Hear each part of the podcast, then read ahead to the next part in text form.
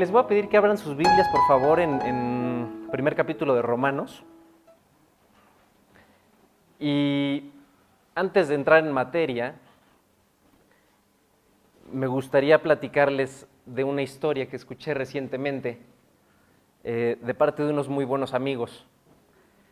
Y estos amigos nos platicaban acerca de una persona que pues decide escuchar la voz de Dios, así como las conocemos en nuestra iglesia, también las hay, muchas, gracias a Dios.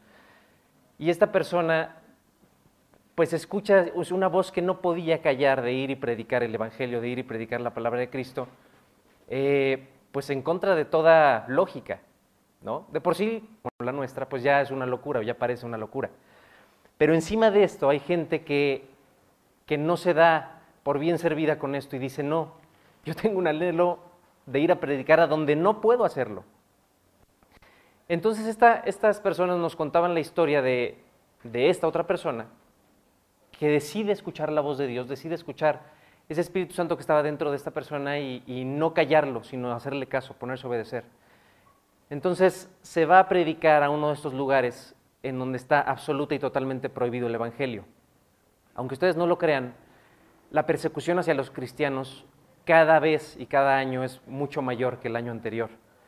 Y, y, la gente que tiene esta fe en muchos lugares está siendo no solamente perseguida, está siendo asesinada, está siendo amenazada, está siendo corrida de sus lugares, de sus familias. Eh, y hace un, algunos años estaba un poquito de moda el tema de ISIS, no sé si se acuerdan. Y en esos, años eh, sacaron incluso en CNN una historia de, unos cristianos que, fueron decapitados a la luz de todo el mundo. Fue un video subido a, una plataforma de estas en la web y, este, y ahí decapitaron a algunos cristianos. Mucha gente da su vida por el nombre de Cristo. Y esta persona no era la excepción. Eh, estando esta persona en un país en donde, por supuesto, habría de ser perseguida, donde las predicaciones y los discipulados tenían que ser en lo oscuro, tenían que ser en secreto, pues, híjole, uno tiene que estar bien cerca de la voz de Dios para saber qué hacer y qué no hacer, ¿no? Si a veces, no sé si a ustedes les pasa, pero yo a veces este, tengo tal indecisión que pues, le pregunta a Dios, Dios, ¿qué quieres que haga aquí, por acá? ¿no? Pero en esos casos, en donde te puede costar la vida, si uno no está cerca de la voz de Dios, si uno no está acostumbrado a la voz de Dios, le puede costar a uno mucho. Y no solamente a uno, a otras personas también. Para no hacerles el cuento largo, eh, esta persona toma un taxi en su vida normal y va del punto A al punto B en el taxi y dentro del taxi esta persona siente que tiene que predicarle al chofer del taxi. Pero no sé si te ha pasado. Este, Rafa preguntaba si había personas nuevas, pero para los que no son nuevos, y en alguna ocasión hemos sentido esa necesidad de predicarle al cajero del banco, al taxista, a nuestro compañero de trabajo, a una persona, al de la gasolina que nos está despachando, al que sea, y sientes esa necesidad y dices, ¿por qué? O sea, ¿por qué no la siento siempre? ¿Por qué la siento con esta persona? Y le tengo que dar un folleto. Y no sé si a ustedes les ha pasado, pero la realidad es que a mí, y lo digo con, con, mucha vergüenza, a veces me ha dado vergüenza.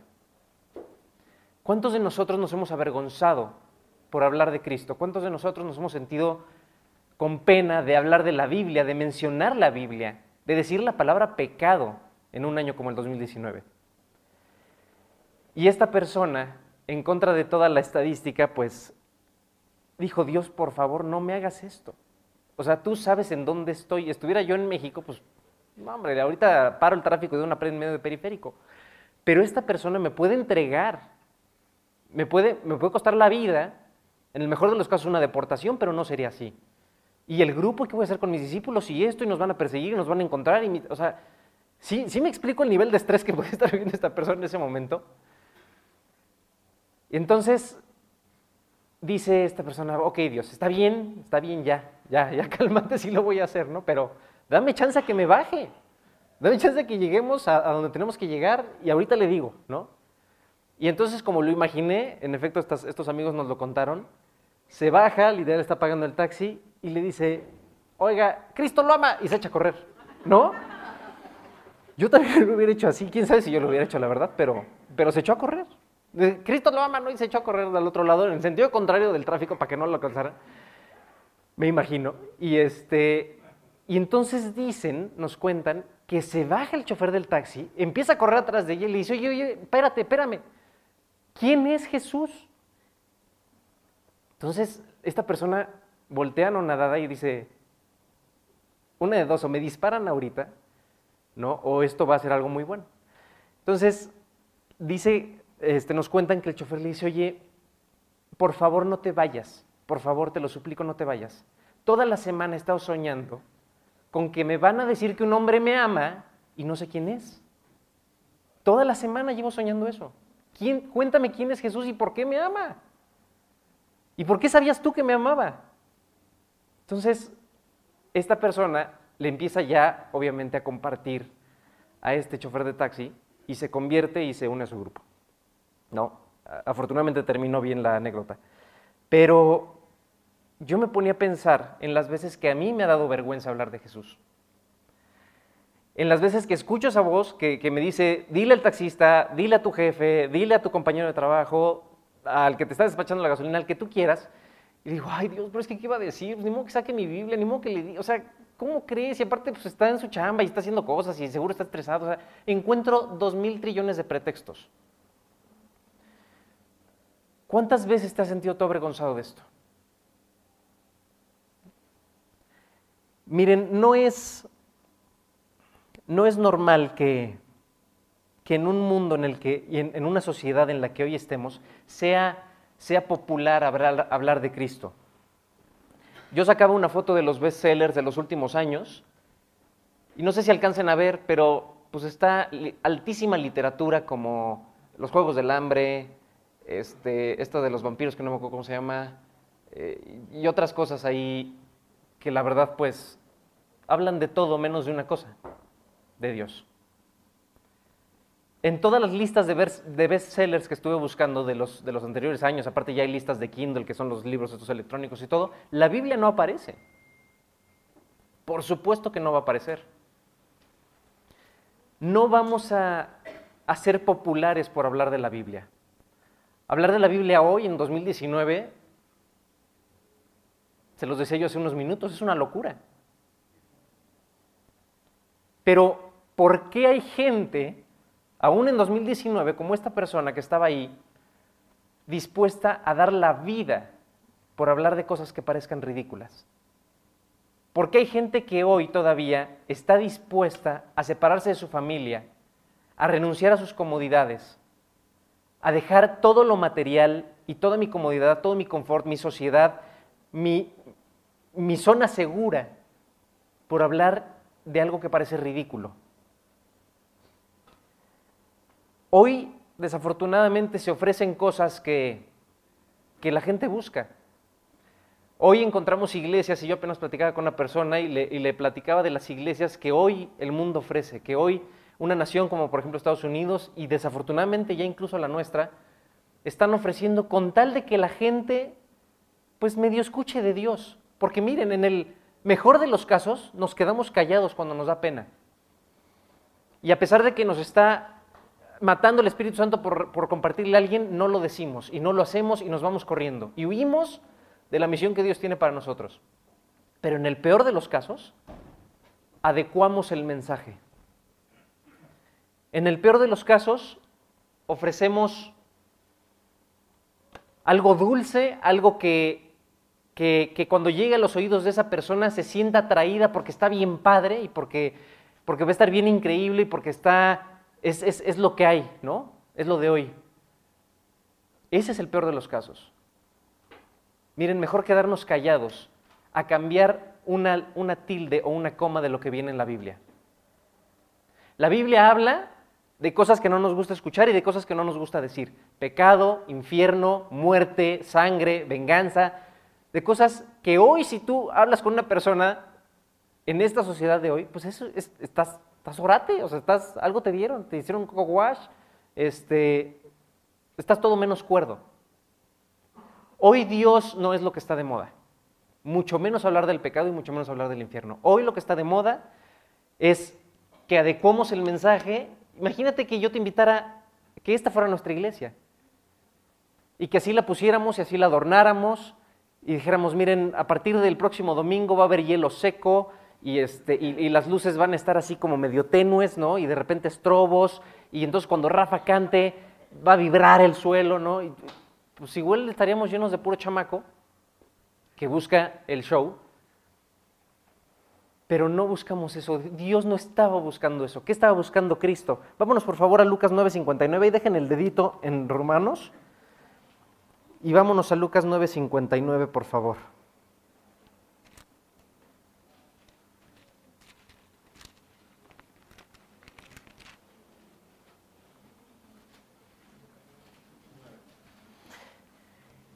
¿Se acuerdan, ¿Se acuerdan de este pasaje? Hay un joven y le dice, o sea, hay varias gente que acercando, varias personas que están acercando a Cristo y le están diciendo, yo te quiero seguir, Jesús, yo te quiero seguir. Y de repente hay una que otra persona en nuestros círculos de influencia que dicen, a ver, platícame de Dios, a ver, este, ¿y qué onda con tu iglesia? ¿Y qué rollo con tus predis? ¿Y qué onda con tu discipulado? Y todo esto, ¿no?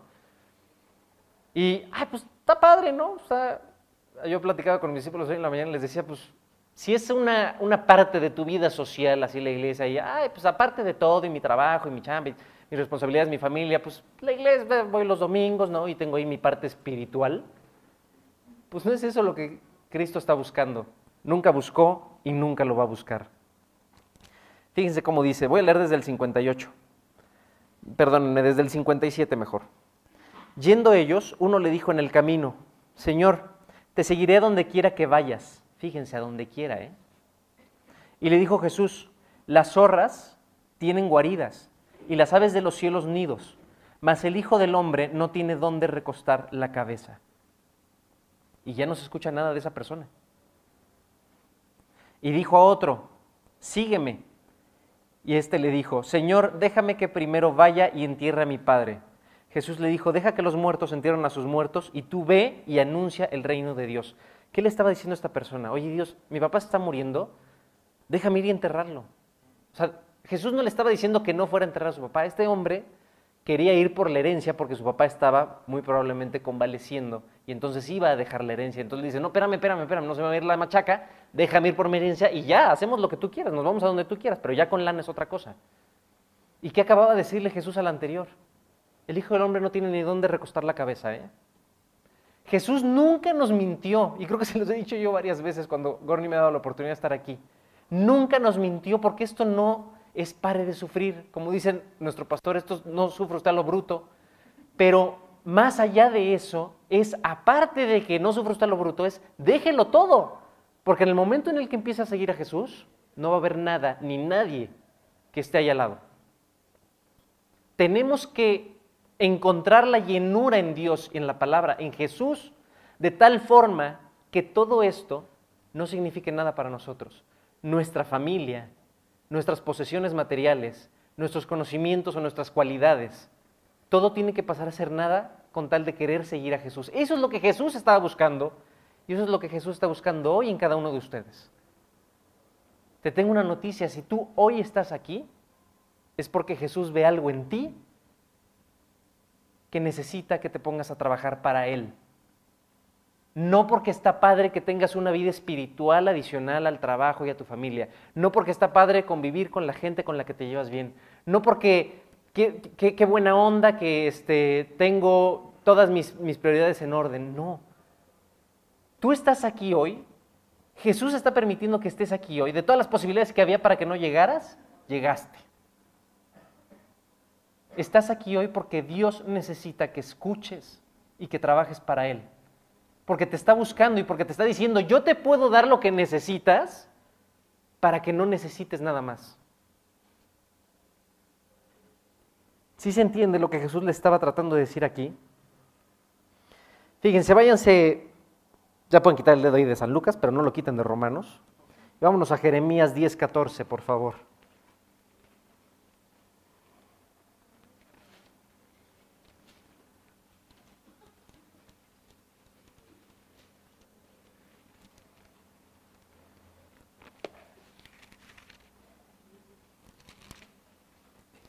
Jeremías 10, 14.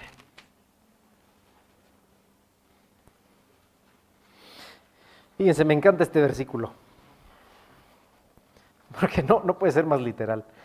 Dice, todo hombre se embrutece y le falta ciencia, o sea, para resumidas cuentas es tonto.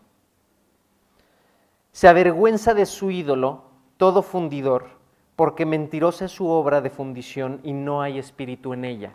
Yo te pregunto, ¿cuántos,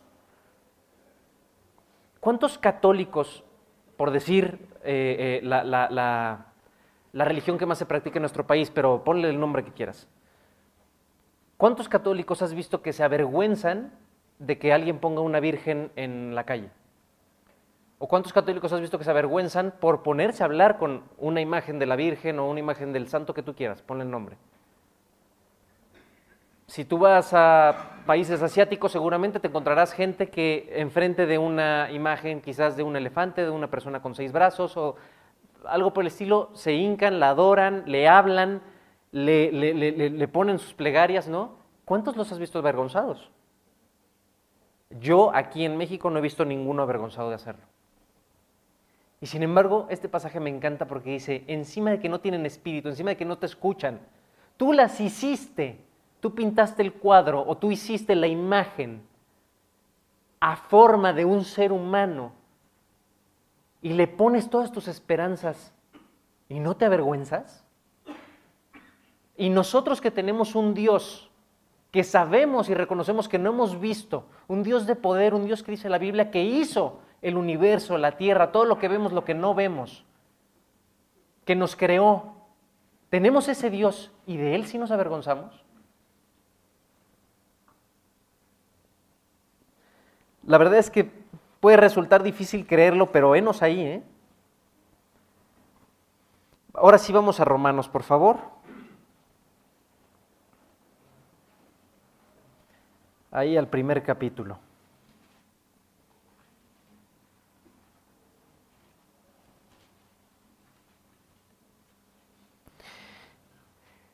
Y antes de, antes de, entrar exactamente en lo que está, en lo que va a poner Pablo aquí en la carta a los romanos, yo normalmente cuando me siento así medio agachado con, con, respecto a lo que estoy haciendo para Dios, me pongo a pensar en Pablo. Y me encanta Pablo porque muy probablemente es la persona más influyente de, de nuestra época. Una persona que no fue rey, una persona que no era presidente de nada, que no era un superhéroe. Hoy la realidad es que si podemos pensar en personas influyentes a ese nivel, que hayan llegado a tanta cantidad de naciones, a tanta cantidad de personas y que hayan influido en la historia de las sociedades, las culturas, los gobiernos, etcétera, etcétera, como lo hizo Pablo. O sea, fue el que más, libros de la Biblia escribió. De los 66 libros por los cuales está compuesto la Biblia, Pablo escribió la mayoría. Bueno, la mayoría, fue el que más escribió pues libros. Una persona de esa influencia el día de hoy, yo no puedo pensar en ninguna eh, eh, en nuestros tiempos actuales, pero Pablo lo hizo sin ser un superhéroe, Pablo lo hizo solamente por una cuestión, su obediencia a Dios. Pablo fue una persona, la verdad es que bastante fresa para términos de los tiempos, muy, muy fresa, habiendo estudiado con Gamaliel, así un este, supermaestro y pues como nosotros con el Charlie, ¿no? Más o menos. Le estoy echando flores para donde quiera que esté. No, y este, y, en fin, lo que, lo que quiero decirles es que Pablo tenía todo lo que necesitaba. Pablo no era una persona que estuviera padeciendo en ese momento. Pablo estaba bastante, bastante bien y estaba tan convencido de las cosas con las que lo habían educado toda su vida, toda su infancia, que cualquier persona que no pensara como él lo encontraba como un hereje. Miren, de los gentiles, ni se diga, esos ni los pelaba porque eran parásitos subhumanos, ¿no? Pero los judíos, para Pablo, estaban, cometiendo una herejía imperdonable. ¿Que ¿Cómo te atreves a la ley de Moisés transgredirla de manera tal que estás diciendo que un hijo de carpintero, un cualquiera, era hijo de Dios? Es más, estás diciendo que era Dios mismo y que, murió para perdonarnos y que resucitó. O sea, estás, Estás enfermo mental, bueno, más o menos como lo que recibimos hoy en día, ¿no? De injurias. Y perseguía a estos que llamaba del camino, ¿no? A los, a los cristianos. Un día ahí camino a Damasco, tiene una visión, se queda ciego y Jesús le habla y le dice, Saulo, Saulo, ¿por qué me persigues? En fin, ustedes ya saben el resto de la historia, pero lo que quiero decirles es, Saulo escuchó a Dios y decidió hacer lo que tenía que hacer. ¿Por qué? ¿Por qué? Porque vio a Jesús cara a cara, porque vio que era verdad que había resucitado, porque vio que era Dios en efecto. Entonces, Pablo no tenía ninguna duda de esto. Y Pablo solamente con esa convicción, solamente con la convicción de entender quién era Jesús, en ese momento dijo, no importa si mañana me matan, si me torturan, si me apedrean, si se burlan, si me corren, no importa, porque ya vi que esto es real. Ya vi que Jesús es Dios y me va a resucitar. Si me, si me hubieran de matar por predicar su evangelio, Él tiene poder para resucitar. Y fíjense, váyanse al versículo 16, por favor. ¿Y por qué empecé con el tema de la vergüenza? Pues justamente porque Pablo, a partir de aquí del libro de los Romanos, escribe una guía perfecta y padrísima para que nosotros podamos predicar con nuestras vidas y por supuesto si es necesario que abramos la boca, pues que lo hagamos. Dice el poder del Evangelio, porque no me avergüenzo del Evangelio, porque es poder de Dios para salvación a todo aquel que cree, al judío primeramente y también al griego porque en el Evangelio la justicia de Dios se revela por fe y para fe, como está escrito, mas el justo por la fe vivirá. Pablo estaba escribiéndoles y diciéndoles, miren, no me avergüenzo del Evangelio. Y vamos a ir desmenuzando esta parte, porque estos dos primeros versículos es básicamente la guía de lo que Pablo había de escribir en sus siguientes libros. En los Filipenses, en Hebreos, en Romanos, en todos esos libros, Pablo había de predicar con cierta estructura, fijándonos en, en cosas muy, muy básicas. Primeramente haciéndonos entender que el pecado es parte de nuestra vida. Que merecíamos un castigo, merecemos un castigo por ese pecado que hemos cometido o que cometemos a diario. No tenemos que ser asesinos, ¿eh? Esa es la mala noticia. Que Dios había amado suficiente a nosotros, a su creación, como para por su gracia salvarnos. Que en tercer lugar, lo que había escrito para salvarnos, que era la ley, no había hecho otra cosa más que condenarnos. Una misión fallida de rescate, ahorita lo vamos a ver. Y por último, pues que podíamos encontrar salvación en ese nombre, que es el nombre de Jesucristo. Entonces les estaba diciendo, miren, no me avergüenzo de este evangelio. Y Pablo se lo estaba diciendo con conocimiento de causa, ¿eh? ¿Cuántos de aquí han sido molestados en su casa, en su trabajo, este, en sus clubes sociales, etcétera, por causa de Dios. O sea, ¿cuántos de ustedes se han burlado por, por ser aleluyos? Bueno, sí hay alguno que otro, ¿no? no me siento tan solo en el mundo. De muchos de nosotros se han burlado, miren, este, a manera de no, o, cariño, a mí hasta Flanders me dicen, ¿no? Gente muy cercana y que quiero mucho. Pero pues dices, mira, tienes de dos, ¿no? O, agarras la onda o pues qué bueno que te estén diciendo Flanders, ¿no? No sé, hace mucho que no veo Los Simpson, pero cuando yo lo veía, pues era un cuate ahí que lo criticaban de cristiano, ¿no? Ahí en Los Simpson. Perdón para los que no entendieron, era chiste de mi generación. Pero este... Pero Pablo lo estaba diciendo con conocimiento de causa, ¿eh? A Pablo, fíjense, se habían burlado de él en Atenas, ¿se acuerdan? Se habían mofado de él, habían dicho que era un ridículo. En Listra hasta lo agarraron a pedradas y creyendo que estaba muerto lo echaron fuera. O sea, ese nivel. Lo corrieron de Antioquía. O sea, es como si ahorita llegara a San Acualpan de Jaures y el, alcalde o lo que sea te dijera, mira, ¿sabes qué? Este, Salvador, eres una persona no grata, por favor, salte de aquí, ¿no? Lo habían encarcelado en Filipos, lo persiguieron en Damasco, o sea, el cuate había estado ya curado de todo espanto. Y de todas maneras, después de todo esto les dice, no me avergüenzo del Evangelio. ¿Por qué? ¿Cuál hubiera sido el costo de que Pablo obedeciera? Lo sabemos. ¿Qué le costó a Pablo? La vida.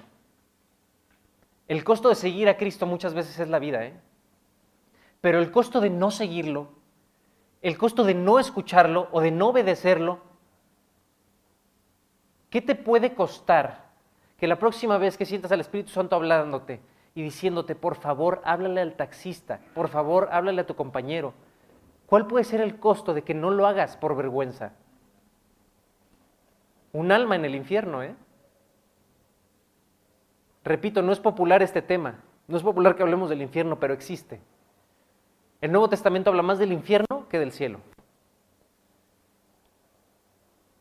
Y cuando estamos dispuestos a pagar ese costo con tal de predicar la palabra de Dios, es entonces cuando Dios puede reordenar nuestras prioridades y hacernos entender lo que realmente tenemos que hacer en la vida. ¿Cuántas personas van por ahí sin ningún objetivo, sin, ninguna, sin ningún fin, sin ningún, eh, híjole, propósito? Cuando sabemos o cuando escuchamos la voz de Dios diciéndonos, explicándonos lo que hizo por nosotros y quiénes somos para Él, nuestros propósitos se vuelven más claros. Decimos, claro, no importa si mañana pierdo el trabajo, no importa si mañana pierdo todo lo que tengo, si me tengo que cambiar de hogar, si tengo que dejar a mi familia, si mi familia misma me rechaza, no importa. Porque hay una salvación de carácter eterno detrás de esa obediencia.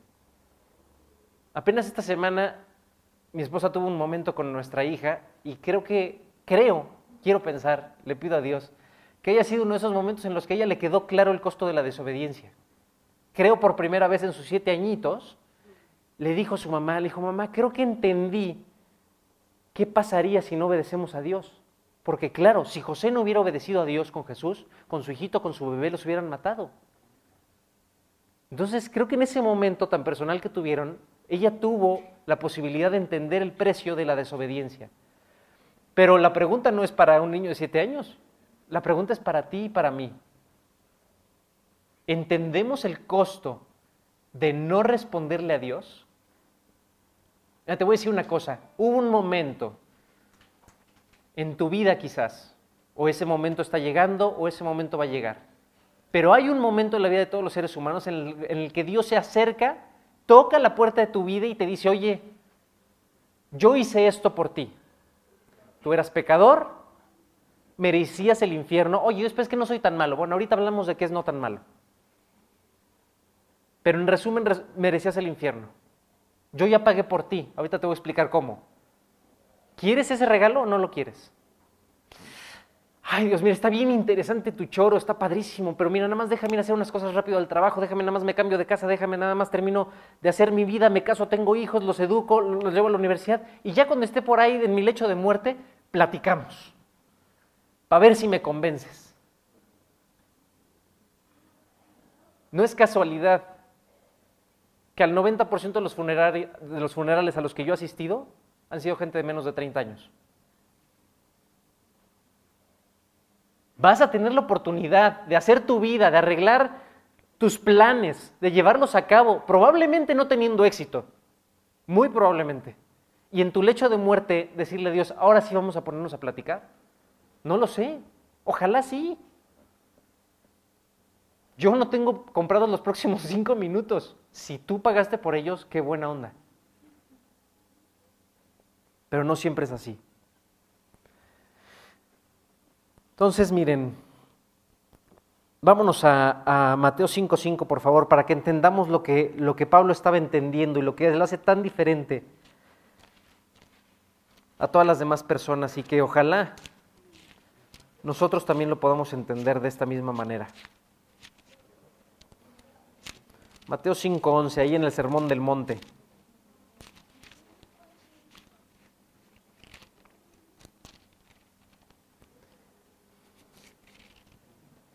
¿Qué dice? Bienaventurados sois cuando por mi causa os vituperen y os persigan y digan toda clase de mal contra vosotros, mintiendo.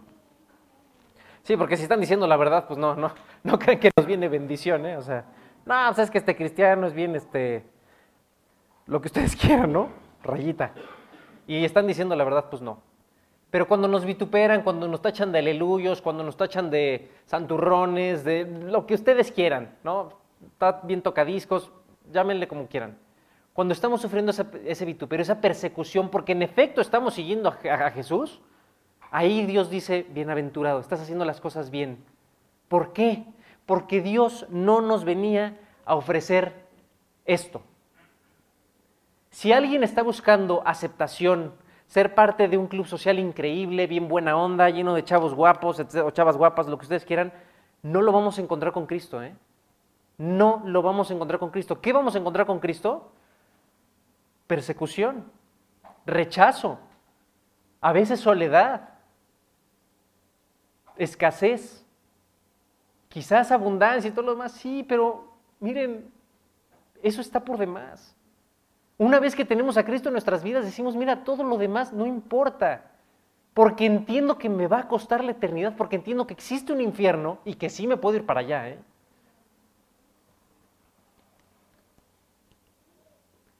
¿Por qué dice ahí mismo en el versículo 16? Porque es poder de Dios.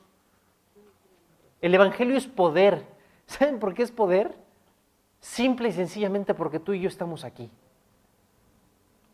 Acuérdense del versículo este que nos encanta, que está en, en Jeremías, que era 13, no, sí, 13, 13, 23. A ver, ¿se pueden ir para allá para ver si no me estoy equivocando? Sí, es 13, 23. Y ahorita les voy a hacer unas preguntas incómodas. Jeremías. Acá está. Exactamente. Ya te la you know. ¿Mudará el etíope su piel? Como decía Charlie, no, nada más Michael Jackson. O sea, un negrito se va a poder hacer blanco, un blanco se va a poder hacer negrito. ¿Y el leopardo sus manchas? O sea, ¿vas a cambiar lo que no puedes cambiar? Así también ¿Podréis vosotros hacer bien estando habituados a hacer mal? Miren, ¿en qué se basa la publicidad? ¿Alguien de aquí es publicista o mercadólogo o algo que tenga que ver con el rollo de los anuncios? ¿No? Bueno. Ah, sí es cierto, nada más y nada menos. ¿En qué se basa la publicidad? Claro, en una emoción. Aquí, ¿quién no ve un espectacular en el Dreams Riviera Maya de una familia, sí, lo estoy diciendo por ciertas personas, este, en una familia así preciosa, el cuate cuadritos, la mujer, ¿no? Mamá de cuatro hijos, escultural cuerpo, los niños increíbles güeritos, ojo azul, en una playa azul celeste, preciosa, el clima está increíble, ahí no hay huracanes, no llueve, no nada. Aquí no se le antoja irse de vacaciones si ve un espectacular de esa manera. No sé ustedes, a mí claro que se me antoja. ¿No? Y más saliendo y viendo nuestro precioso paisaje así, la nube café, flotando sobre nosotros, respirando popó todo el día, pues sí se me antoja de repente estar en un lugar así, por lo menos con aire limpio, ¿no? La publicidad se basa en el cambio que quieres para tu vida. Todos queremos cambiar. No, no es cierto, Eric, yo soy feliz como estoy. No es cierto, no es cierto. O sea, no te a, ni a ti ni a nadie. No eres feliz como eres. Porque si fueras feliz, entonces no comprarías nada de lo que ves y dices, ay, se ve padre. Pues porque no está padre lo que traes puesto y porque quieres cambiar y verte como el maniquí. Y nada más que el maniquí tiene 45 centímetros de bíceps y yo no.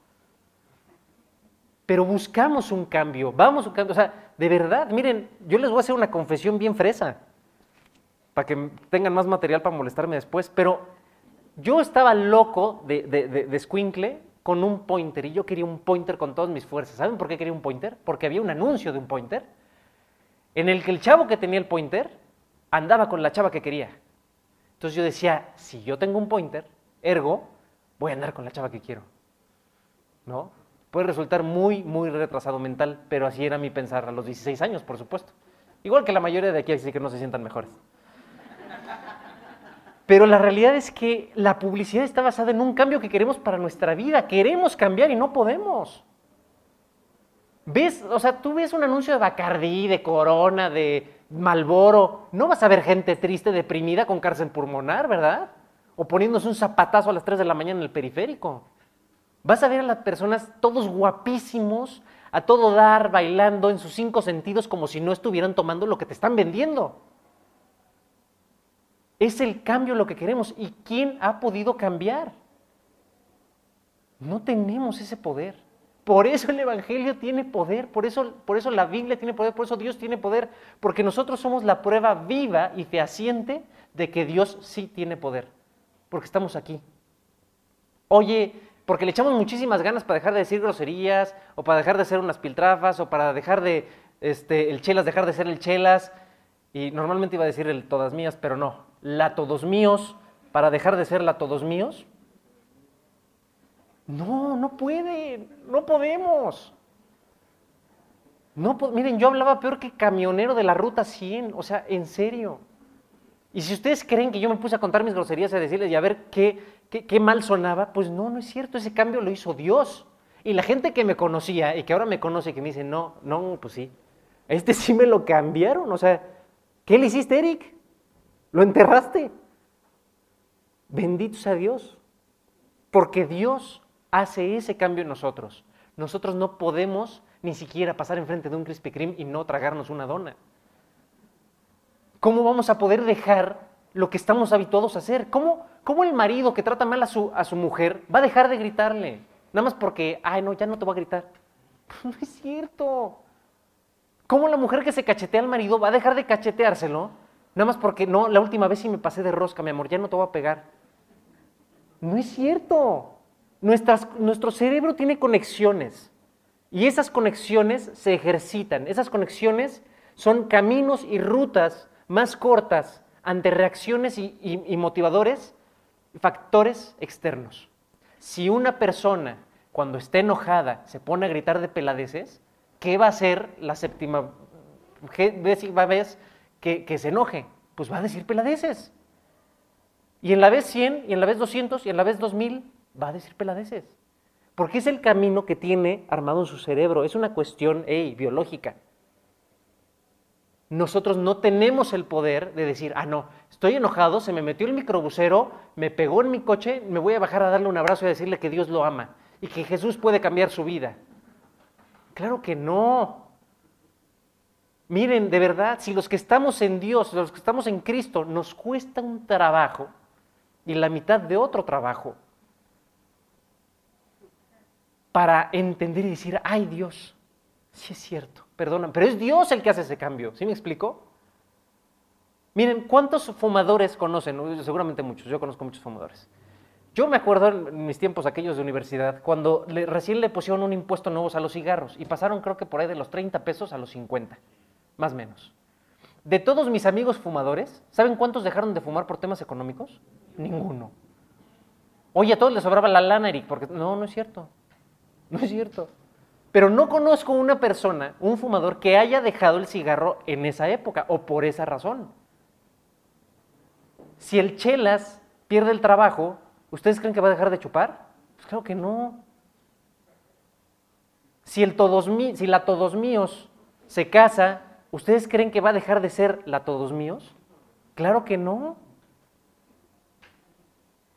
No podemos cambiar. El poder del Evangelio está descrito en tu vida y en la mía. Por eso la predi se llama el poder de una vida transformada. Porque tú eres la muestra perfecta, la evidencia fehaciente de que Dios existe y tiene poder para cambiarte.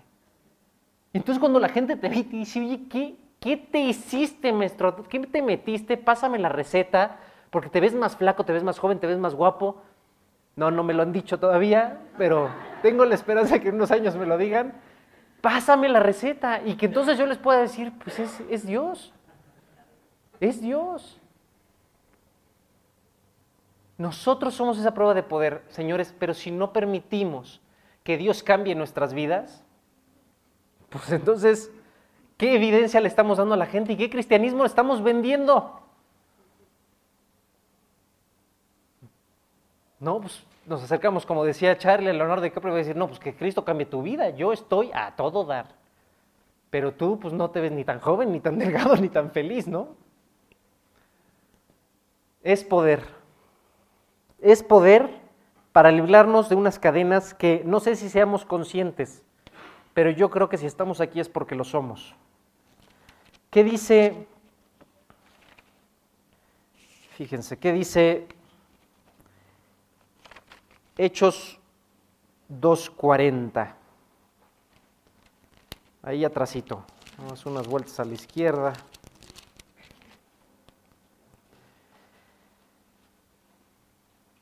Dice, y con nuestras muchas palabras, eh, perdón, y con otras muchas palabras testificaba y les exhortaba diciendo, sed salvos de esta perversa generación. ¿De qué, ¿De qué está refiriéndose Pablo aquí en Romanos cuando dice, es poder de Dios para salvación a todo aquel que cree. Bueno, Dios, ¿de qué me tienes que salvar? Pues yo estoy bien, o sea, sí, tengo mis altos, mis bajos, mis... temas, mis días buenos y malos, pero ¿de qué me tienes que salvar? Miren, si no entendemos de qué nos tiene que salvar Dios, ese es el principal problema, el orgullo. Porque pensamos que vamos bien, que nuestra vida no está tan mal. Si no entendemos que somos esclavos del pecado, como refería este último versículo de Jeremías, ¿cómo van a ser bien estando habituados a hacer el mal? Te tengo una muy mala noticia. Pero al final te voy a dar la mejor noticia del mundo. Pero primero está mala para que nos deprimamos. Si tú crees que no has hecho nada lo suficientemente malo como para ganarte el infierno, ahí va tu noticia. Ya te lo ganaste. Y con pase directo. Nada de extraordinarios, nada de examen de admisión, pasas directito. Ay, Eric, qué exagerado. Yo no soy el mochorejas, yo no soy un violador, yo no soy un asesino, yo nunca le he puesto el cuerno a mi esposa o a mi esposo, yo nunca he hecho nada de, esto que valga la pena el infierno. Bueno, ¿qué crees? Cuando yo entendí que una transgresión nos hacía acreedores a todo el castigo, ese día fue el día que yo me convertí, porque me acuerdo que mi pastor me dijo, yo le dije justamente, oye, yo no soy tan malo, porque yo había crecido como el 90% de las familias mexicanas en una familia católica, en el catecismo, ¿no? Y la viejita del catecismo me había dicho que si yo me quería ir al cielo tenía que portarme bien. Entonces yo más o menos llevaba un récord mental en donde por cada travesura que hacía, pues le daba dos besos a mi mamá o tres, o le daba un abrazo a mi hermana y entonces ya había compensado yo mi travesura. Cuando mi pastor me dice, oye Eric, si una persona, por más altruista que sea, acaba de encontrar la cura del cáncer, es increíble y ha salvado viudas y huérfanos y va a salvar miles de personas. Inventó la cura del cáncer. Un día se levanta de malas, se encuentra en el tráfico a tu mamá, se le cierra y le dispara en la cabeza. ¿Se merece ir a la cárcel o no? no? Claro que sí. Oye, acaba de asesinar a una persona. Oye, no, pero salvó a dos millones. O a diez, o a quince, o a cien, o a doscientos millones del cáncer. Entonces, ¿hay una personita? ¿Qué tanto estandito? Pues sí, sí se merece ir a la cárcel, ¿verdad? Pues sí. Bueno, ¿qué crees? Tu mentirita, cuando no le regresaste el cambio a tu mamá de las tortillas, eso fue suficiente para que tú te ganaras el infierno, porque Dios no puede estar en presencia del pecado. No lo tolera. No es una cuestión de que sea malo o bueno o justo o injusto. Oye, Hitler se va a ir al infierno, sí. Yo me voy al mismo infierno por decir una mentira. Mira, no sé si es el mismo, pero el lugar se llama igual. Y sí, sí te vas a ir para allá. Sí vas para allá. La misión que yo les mencionaba hace rato, ahorita regreso a esta. La misión fallida de la ley de Moisés no fue fallida. Esta es una foto de una misión muy importante que la verdad es que no anoté, pero era una misión de rescate de unos eh, rehenes y salió mal, se cayó el helicóptero, pues valiente rescate, ¿va? Terminaron muriendo más de los que ya estaban ahí este, aprisionados. Pero bueno, la misión del rescate por medio de la ley de Moisés no fue un fracaso y te voy a decir por qué. Porque la ley de Moisés nos puso a todos en igualdad de circunstancias. Habrá el que me diga, Eric, yo sí puedo dejar de decir mentiras. Ah, qué padre, yo no.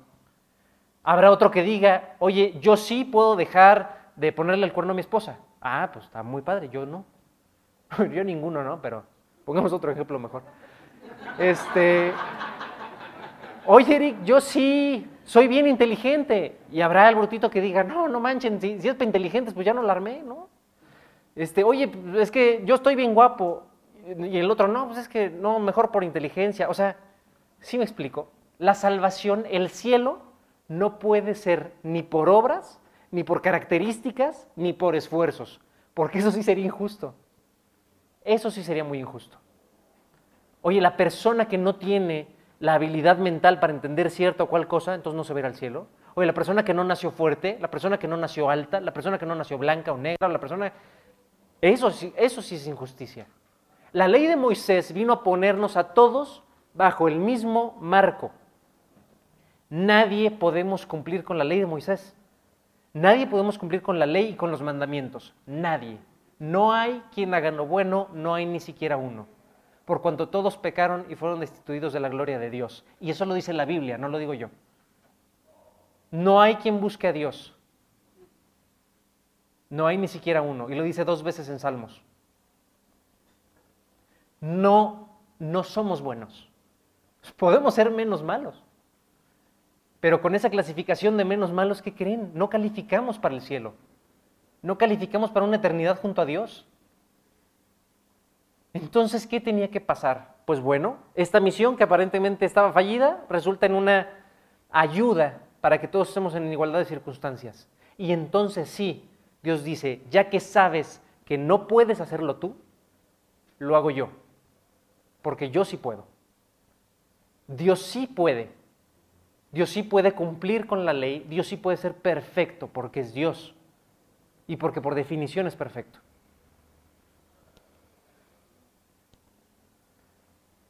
Esto fue lo que hizo Dios. Dios agarró a todos en igualdad de circunstancias y dijo, muchachos, como ya vi que ustedes no la arman, pues adentro yo al quite. Y entonces mando a una persona que encima se, se, pone de voluntaria y dice, dice la Biblia que Jesús le dijo, yo voy. Dice la Biblia que Jesús fue el que creó el mundo. ¿eh? Dice la Biblia que Jesús estaba ahí en la creación y Él fue el que te hizo y el que nos hizo como hoy eres, el que pensó las cosas que vemos y las que no vemos también. Y esa persona, esa persona, en esa personificación que ya existía al principio de los tiempos, o en el principio diría la Biblia, fue la que levantó la mano y le dijo a Dios, yo los rescato. Yo los rescato porque no puedo y los amamos mucho. Los amamos mucho porque son nuestros, nosotros los hicimos. Y en ese amor los hicimos libres pero ¿qué hicimos en esa libertad? Pues ahí estamos, dando palos de ciego. Y lo importante es que nosotros estamos ahí sin saber en qué hoyo vamos a caer ni cuándo. Sin saber siquiera, muchas veces, que estamos caminando en medio de hoyos y que tenemos los ojos vendados, no lo sabemos. Edad quizás terminal o complicada y que diga, sí, sí, que Dios me cure, ¿no? y otro que estará pasando por un problema económico importante y que diga, sí, Dios me puede regresar un trabajo, o Dios me puede regresar la prosperidad económica, u otro que diga, este, eh, es que vivo en México y ya ganó nuestro precio y entonces tengo que huir. No, Dios me puede sacar del país. Primero tenemos que entender de qué tenemos que ser salvados. La salvación social o económica o física de salud que podamos estar anhelando no se compara con lo que vamos a perder si no salvamos nuestra alma.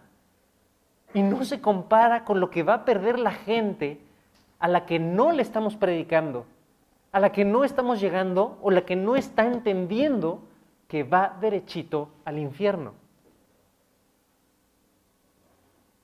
¿Sí se entiende? Si entendemos esa gravedad y entendemos el camino en el que estamos andando,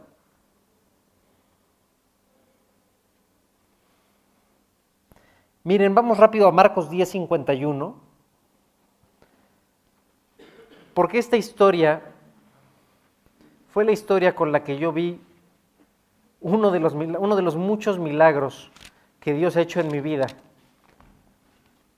Una de las personas que más amo en el mundo y que yo decía, no, está cañón que esta persona pueda recibir a Cristo, esté endurecido, más de 30 años de oración, etcétera, etcétera. O sea, y el entender a un personaje como este de la Biblia nos lleva muchas veces a entender que nosotros estamos en una circunstancia, en una situación muy parecida. Fíjense.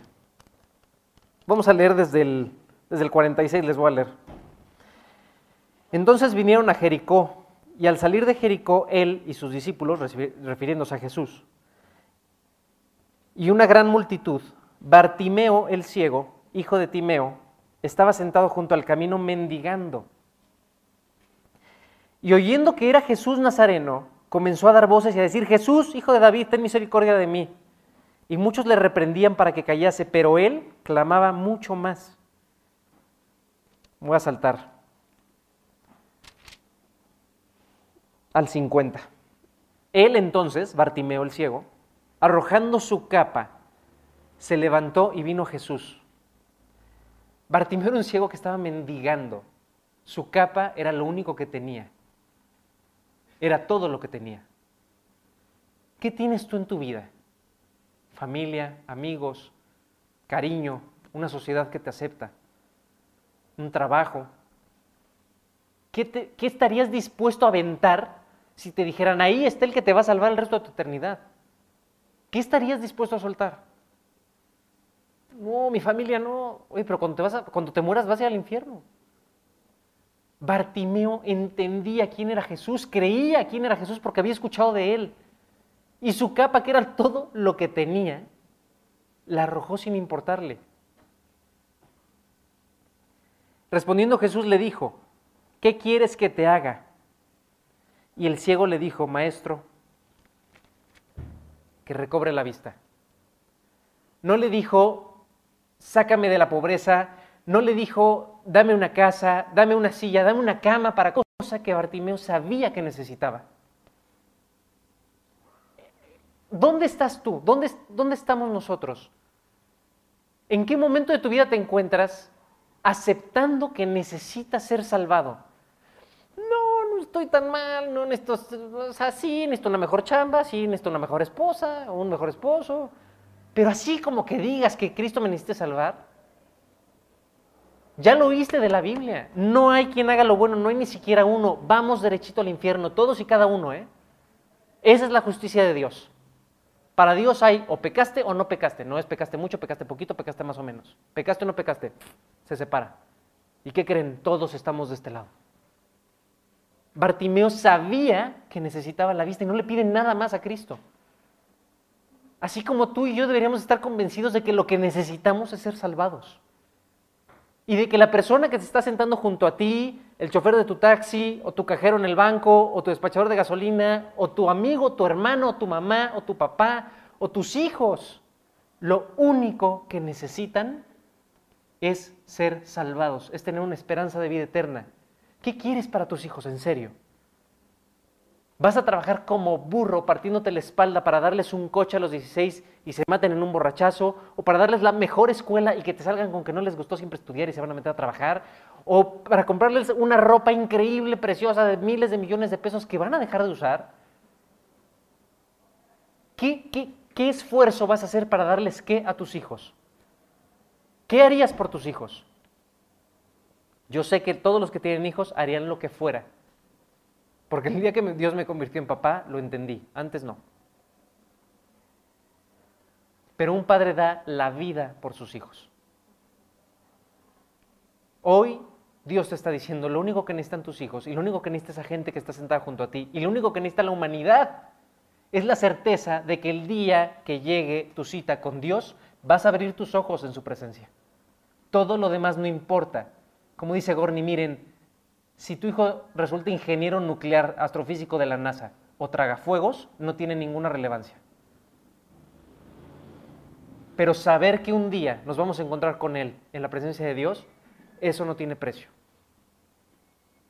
Eso es lo que no tiene precio. Miren, vamos a, vamos a cerrar con, con esto y vámonos a Romanos 3.10.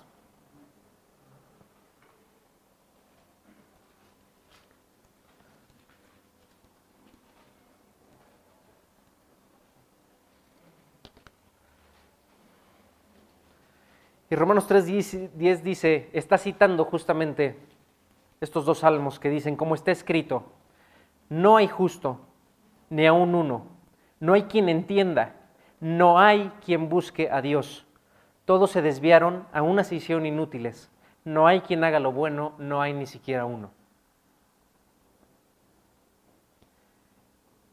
Me salto al 22. La justicia de Dios por medio de la fe en Jesucristo para todos los que creen en Él porque no hay diferencia. Si no entendemos cómo Pablo quiere enfatizar en que estamos en la misma situación, estamos en problemas. Por cuanto todos pecaron otra vez y están todos destituidos de la gloria de Dios, siendo justificados, aquí está la buena noticia, aquí está la mejor noticia que vas a escuchar en tu vida, siendo justificados gratuitamente por su gracia mediante la redención que es en Cristo Jesús a quien Dios puso como propiciación por medio de la fe en su sangre, por manifestar su justicia a causa de haber pasado por alto en su paciencia los pecados pasados. Miren, muchas veces, muchas veces damos por sentado la salvación. O creemos que, ah, ok, entonces ya entendimos que Dios nos puso en igualdad de circunstancias, ya entendimos que nadie nos vamos a poder ganar el cielo y entendimos que necesitamos ser salvados. Eso es lo que tenemos que darle a entender a la gente. Pero ahora, ¿entendemos lo que sucedió para que tú y yo pudiéramos ser salvados? ¿O lo hacemos entender realmente a la gente? Se ven muchas cruces por todos lados. La gente trae crucecitas, este, hay cruces en las calles, hasta donde matan a un ciclista ponen una cruz. ¿Por qué una cruz? ¿Por qué la cruz? Porque la cruz fue esa misión que Dios terminó de completar para que tú y yo pudiéramos encontrar esa salvación. Me voy a remitir otra vez a las personas que tienen hijos, o a los que somos hijos, creo que todos. Eh, yo, bendito sea Dios, nunca tuve la desgracia o el infortunio de contar con alguno de mis bebés en la incubadora o que lo tuvieran que poner en un hospital en el instante en el que hubiera nacido, pero conozco gente que sí. Conozco gente muy cercana que sí estuvo en esa situación y que seguramente fueron momentos espantosos de angustia, de decir, esta criatura que no le debe nada a nadie, va a pagar Habrá gente que incluso se pudiera sentir culpable por esa situación que estaba viviendo el bebé y que dijera, por mi culpa, esta criatura inocente está pasando por lo que está pasando y tal vez no la libre. Cuando se trata de tus hijos, las cosas cambian, la perspectiva cambia. La cruz es un recordatorio de que Dios puso a su propio hijo al único que tenía, no tenía 12 o 20, tenía uno. Y ese hijo, ese bebé, en esa inocencia, levantó la mano y dijo, Dios, papá, yo los quiero salvar. Yo quiero rescatarlos. Y entonces, un bebé totalmente inocente lo ponen como donador de sangre para un asesino de treinta y tantos años si quieren, para salvarlo por una transfusión.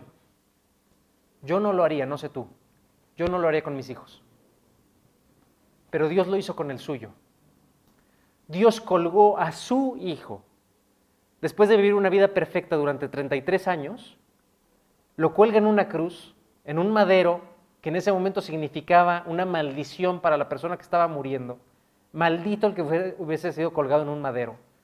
Una de las muertes más humillantes, absolutamente encuerado, desnudo, golpeado, habiendo sido burlado porque le pusieron una, corona de espinas, se burlaron de él, le echaron ropas púrpuras porque era rey de los judíos, le escupieron en la cara y encima de todo eso, durante varias horas Dios lo castiga y lo hace vivir el infierno.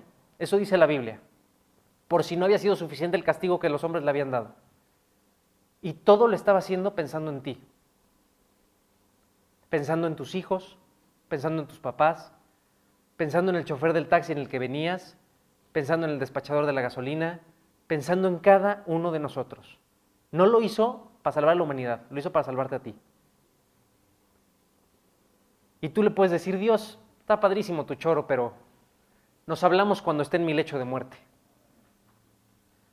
O le puedes decir, Dios, si tú hiciste eso por mí, y si lo único que tengo que hacer es aceptar ese regalo, lo quiero aceptar. Porque te tengo una noticia, si tú no lo aceptas, si tú le dices Dios no gracias, o si la persona a la que le estás predicando te dice Dios no gracias, no va a cambiar el hecho de que Dios ya mató a su hijo por ti. Dios ya lo hizo. Que tú lo aceptes o no, no va a cambiar la historia. Va a cambiar tu historia. Porque Dios sí te puede cambiar. Aquí vemos muchos, muchos testigos de eso. Aquí vemos muchas pruebas vivientes que caminan, que respiran y que hablan y que yo conozco que Dios ha cambiado. Dios y su evangelio tienen poder. Y lo único que tenemos que hacer es apropiarlo, aceptarlo y hacerlo parte de nuestra vida. Si tú hoy quieres aceptar ese regalo o si quieres ayudarle a alguien a que acepte ese regalo, atrévete.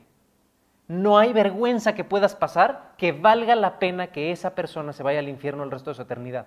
No hay vergüenza que pueda pasar. Y a diferencia de nuestra compañera de la historia inicial, no te van a encarcelar, no te van a matar, no te van a perseguir. Lo peor que puede pasar es que se rían de ti. Hey, a Dios le escupieron, lo desnudaron y lo colgaron y lo mataron por ti, por mí. ¿Estamos dispuestos a pasar un par de burlas por eso?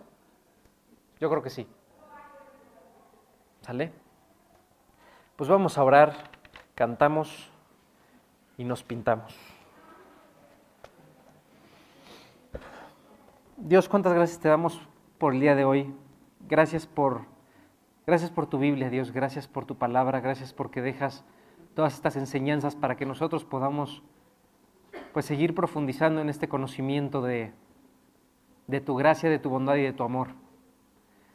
Hoy en especial, Señor, queremos poner en tus manos nuestras vidas y queremos también reafirmar nuestra decisión de aceptarte a ti como nuestro Señor y Salvador, de decirte que sí a ese regalo, de abrirte la puerta de nuestras vidas, de pedirte que entres y de suplicarte que nos transformes y nos hagas las personas que tú quieres que seamos, Dios. Queremos poner a tus pies nuestros sueños, nuestros anhelos, nuestra idea del cambio y de lo que queremos ser para nosotros y nuestras familias. Y queremos dejarlo todo en tus manos. Queremos que tú agarres el volante de nuestras vidas y seas tú el que conduzca todos los días que nos queden aquí. Te rogamos por esa esperanza de vida eterna. Te suplicamos que podamos compartir esta esperanza con las personas que están a nuestro alrededor, pero sobre todo, Señor, con nuestros más cercanos, con nuestros hijos, con nuestras familias, con nuestros amigos. Que no nos dé igual, Señor, que la gente se esté yendo al infierno. No sabemos cuánto tiempo nos queda, ni a nosotros ni a nuestros seres queridos, pero te suplicamos que sea suficiente para que podamos tomar una decisión de carácter eterno. Te lo pedimos no confiando en que lo merezcamos, Dios, porque hoy entendimos que no merecemos nada. Hoy entendimos que te lo, te lo debemos todo a ti. Y sabemos que tú eres bueno y que tú eres grande y amoroso para concedérnoslo, porque ya lo hiciste en la cruz. Ya tomaste esa decisión y porque te lo estamos pidiendo en el único nombre que tiene poder, el nombre de Jesucristo nuestro Salvador. Amén.